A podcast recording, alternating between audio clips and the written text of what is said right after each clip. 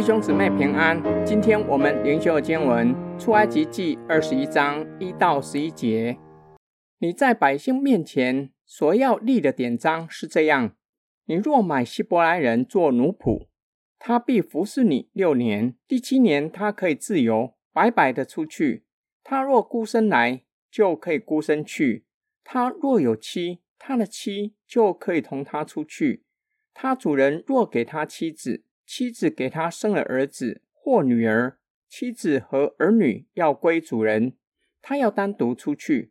倘或仆人明说：“我爱我的主人和我的妻子儿女，不愿意自由出去。”他的主人就要带他到审判官那里，又要带他到门前，靠近门框，用锥子穿他的耳朵，他就永远服侍主人。人若卖女儿做婢女，婢女不可像男仆那样出去。主人选定她归自己，若不喜欢她，就要许她赎身。主人既然用诡诈待她，就没有权柄卖给外邦人。主人若选定她给自己的儿子，就当待她如同女儿。若另娶一个，那女人的吃食、衣服并好合的事，仍不可减少。若不向她行这三样，他就可以不用钱赎，白白的出去。上帝赐给以色列人的典章，一开始论到希伯来奴仆有关的条例，我们需要留意，不要从现代人的眼光来看这些条例，需要从古近东文化来看，会发现神给以色列人的典章，在许多方面具有突破性，是要保护社会中的弱势者。使他们不致沦落到走投无路的地步。首先论到，若是以色列家有人因着种种的缘故被卖作奴隶，到了第七年，也就是安息年，就可以自由的，不用为自己付上赎金，就可以出去。假如来的时候单身，服侍主人的期间结婚，他的主人若是为他娶妻，离开的时候只能够独自出去。妻子与儿女要归主人。假如他爱主人和妻子儿女，愿意继续留在主人的家里，终身侍奉主人，必须到审判官那里，就必须有主人的记号在他的身上。论到婢女的条款，不是照着男仆人的条例出去。主人若是将他娶来，将来若是不喜欢他，就要让他自由，不可将他卖给外人。若是选定给儿子，要待他像女儿，无论归给主人或是主人的儿子；若是另娶其他人为妾，无论在日常生活或是夫妻关系上，一样都不可缺少。若是不向他行这些事，他就可以自由出去，成为自由人。今天经文的默想跟祷告，摩西律法最优先处理的，不是有权有势的人如何解决纷争。而是指示以色列人要善待社会中最没有地位的奴仆，不可以在他人生中的低谷落井下石，让骨肉至亲陷入绝境。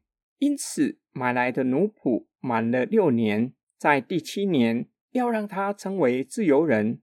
以色列人能够体会这样的条例，是上帝的恩典彰显。他们在埃及做埃及人的奴隶，不只是奴仆而已。若不是上帝以他的大能将他们从埃及领出来，还在埃及为奴，是不自由的人，生杀大权操在埃及人的手里。如今他们成为自由人，要将心比心，要怜悯因为种种的缘故被卖作奴仆的同胞，不可以效法埃及人欺压寄居者和奴隶。世上有许多人被撒旦挟制，还没有知觉。以为自己是自由的。另一些人虽然意识了在人的里面有作恶的倾向，想要靠法律或是教育匡正行为。还有些基督徒接受基督的福音，真理的根基确实不稳固，信心容易受到外在环境影响，也容易被过犯所胜，没有恒常持守真理。还有一些的基督徒接受基督的福音。愿意在真理的根基上下功夫，包括愿意实践，这样的基督徒还是有犯罪的可能。但是相信上帝必会赐给他力量，胜过罪在人性里的影响，愿意靠主胜过罪恶，以致不活在罪的追讨之中。耶稣对信他的犹太人说：“你们若常常遵守我的道，就真是我的门徒。你们必晓得真理，真理必叫你们得以自由。”那些人不能够理解耶稣的话，他们认为自己是自由人，怎么会是别人的奴仆？耶稣回答说：“我实实在在的告诉你们，所有犯罪的，就是罪的奴仆。奴仆不能永远住在家里，儿子是永远住在家里。所以天父的儿子若叫你们自由，你们就真自由了。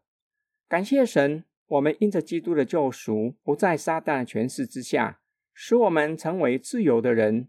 晓得当敬拜创造生命的神，且能够遵守上帝的命令。”我们一起来祷告，亲爱的天父上帝，我们要为主基督完成的救恩感谢你，且要实践所接受并且相信的福音，才是主的门徒。愿主的圣灵更新我们，帮助我们，赐力量给我们，叫我们可以由心而发的顺服你，遵守你的命令。我们奉主耶稣基督的圣名祷告，阿门。